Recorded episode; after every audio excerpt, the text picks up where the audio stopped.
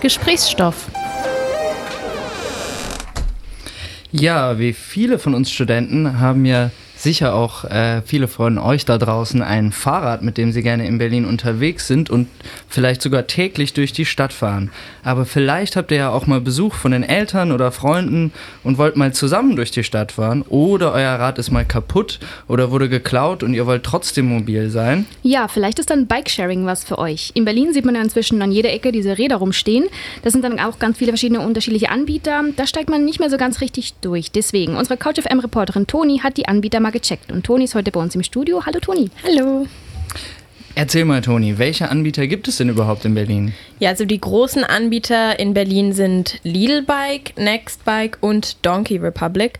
Aber es gibt natürlich auch so die kleineren, regionaleren Anbieter wie Rent a Bike Berlin oder Berlin on Bike. Also ich würde sagen, in Berlin haben wir sicherlich eine riesige Auswahl. Ja, genau. Und inwiefern unterscheiden sich dann die einzelnen Anbieter bei, bei der großen Auswahl? Ja, also unterscheiden tun sie sich zum Beispiel in der Menge an Rädern, die man gleichzeitig ausleihen kann. Ähm, bei Donkey Republic sind es zum Beispiel fünf Räder, bei Nextbike vier und äh, bei Lidl Bike sind es nur zwei. Hm. Ja, und ich habe auch den Eindruck, dass ähm, die Zielgruppe bei den verschiedenen Anbietern zum Teil eine andere ist. Ähm, Nextbike und Lidl Bike scheinen sich eher an Menschen zu richten, die in Berlin wohnen. Also zum Beispiel, um von zu Hause zur nächsten Ringbahn zu fahren oder einfach mal schnell von A nach B zu kommen. Ja, und Donkey Republic und die lokaleren Anbieter richten sich dann wohl eher an Touristen. Also zum Beispiel sind die Tarife flexibler und äh, die Ausleihstationen sind eher so in den Touri-Ecken, also im Bereich Mitte. Ähm, ja, bei Donkey Republic zum Beispiel gibt es halt gar keine Station in Moabit oder Neukölln. Und Nextbike ist, glaube ich, auch nur innerhalb des S-Bahn-Rings. Ne? Genau, ne? also die haben äh, die meisten Stationen oder, oder, eigentlich fast alle Stationen ähm, innerhalb des S-Bahn-Rings und Lidl Bike hat sie wirklich in ganz Berlin verteilt. Ja. Ah, okay. Und du hast ja gerade mal schon mal die Tarife angesprochen. Äh, wie sehen die Preise denn jetzt genau aus und wo unterscheiden sich hier vielleicht auch? Ja, also man kann schon sagen, dass sich die Preise tatsächlich kaum unterscheiden. Das hat sicherlich was damit zu tun, dass es eben so viel Konkurrenz jetzt in Berlin gibt. Ähm, bei allen Anbietern kostet die Tagesausleihe, also 24 Stunden, 10 bis 12 Euro. Das gibt sich also eigentlich nicht viel. Ja, und bei Nextbike und Lidlbike, da gibt es flexiblere Tarife. Da zahlt man dann pro angefangene halbe Stunde. Und die kostet dann je nach Tarif 1 Euro bis 1,50 Euro. Und nach einer halben Stunde muss man dann nochmal draufzahlen, oder wie? Ja, also das rechnet sich ja automatisch vom Konto ab. Ne? Und so, also wirklich, sobald dann eine Minute nach 30 Minuten angefangen. Also sobald die 31. Minute angebrochen ist, muss man tatsächlich die ganze Minute zahlen. Ja? Also da sollte man auf jeden Fall darauf achten, wenn man fährt, dass es in diesen 30 Minuten bleibt, falls man da. Ne? Also Stoppuhr nicht vergessen. Ja, genau.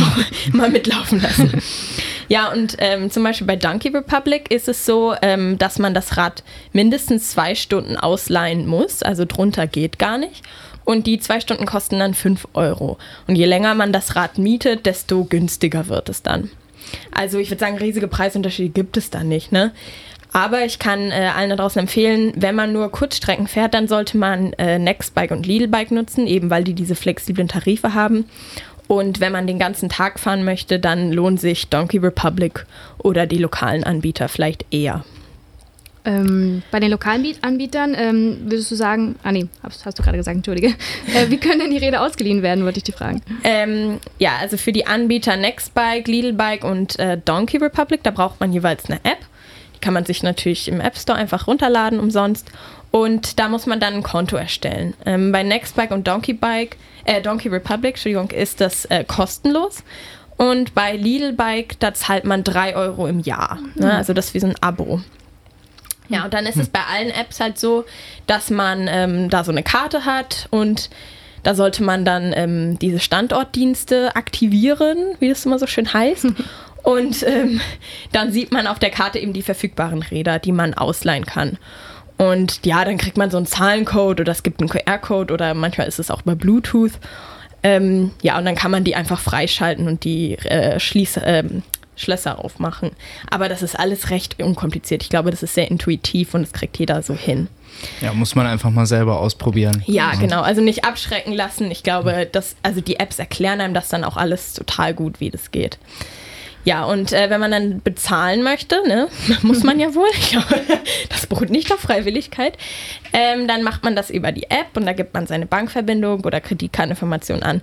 Da sollte man auch gucken, ähm, es gibt Anbieter, die akzeptieren zum Beispiel nur Kreditkarten. Also das auf jeden Fall vorher mal reinschauen. Und abgebucht, also wird gezahlt wird dann, wenn du es Rad zurückbringst und sie wissen, wie viele Stunden du gefahren bist? Genau, das ist bei Lidl Bike und bei äh, Nextbike ist es so. Bei Donkey Republic zahlt man vorher. Okay. Ja. Genau, also da bucht man dann direkt für den Zeitraum.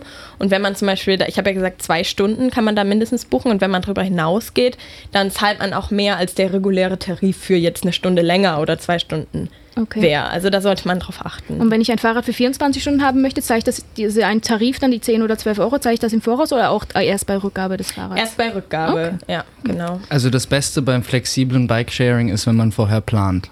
Ja, also tatsächlich, tatsächlich, ist es so. Also bei Nextbike, ich habe das auch übrigens alles auf couchfm.de nochmal nach äh, aufgeschrieben. Also lest es auf jeden Fall nach. Das ist mit den Preisen nämlich tatsächlich, man muss sich da so ein bisschen reindenken. Bei Nextbike gibt es diese Tagestarife und dann zahlt man eine 3 Euro Grundgebühr.